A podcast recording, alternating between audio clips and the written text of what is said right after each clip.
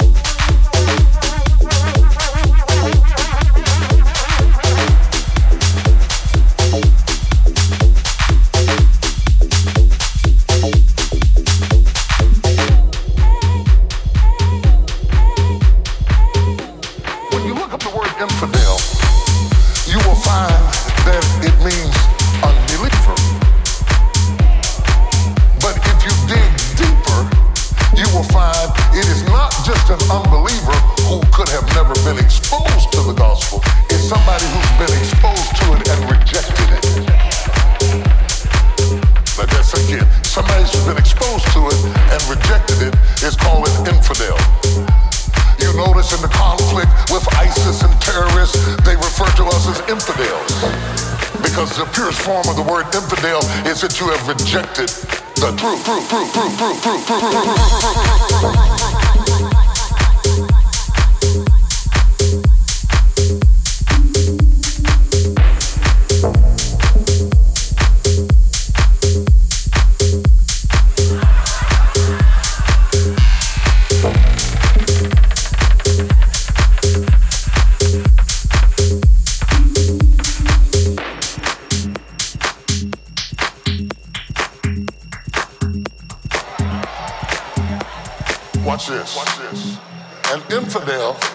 somebody who had an opportunity to receive truth and rejected it. An infidel, the Bible says you are worse than an infidel if you don't provide for your house. All right? God said you had the opportunity to make that house work. But you starved it. You're worse than an infidel because you were exposed to something that you rejected.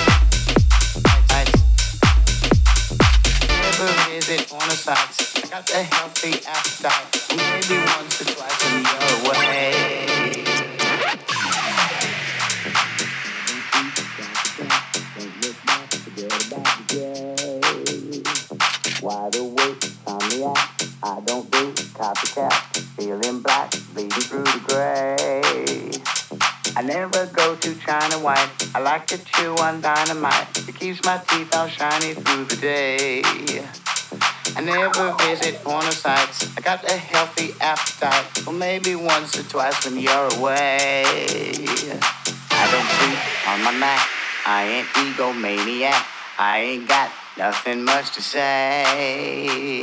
Underground brainiac, bloodless hemophiliac. Hurts my eyes to see the light of day. I don't hang with socialites, no matter who they shag tonight. I keep my reputation tucked away. Not afraid of kryptonite. I keep my cape on overnight. I like a solo flight when you're away.